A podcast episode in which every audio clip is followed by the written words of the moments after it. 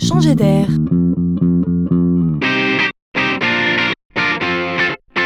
C'est la chronique de Laurent Collen. Peut-être avez-vous déjà entendu parler des hologrammes. Souvenez-vous, on a même déjà vu un homme politique s'afficher en hologramme à la tribune, en relief, à distance, comme en vrai. Pour faire court, c'est un procédé photographique capable de produire des images en relief. C'est l'illusion de la réalité. C'est comme si on y était, ici on est un peu dans la magie. Le procédé n'est pas récent et pourtant il revient à la mode. Mais pas n'importe comment. Voilà que cette technologie s'associe à la réalité augmentée.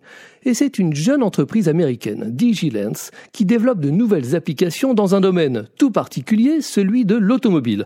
Donc cela va toucher tout le monde un jour ou l'autre. Imaginez tout simplement que demain, on pourra projeter des informations, des images, des cartes routières sur des vitres transparentes, c'est-à-dire sur un pare-brise ou une visière de casque de moto.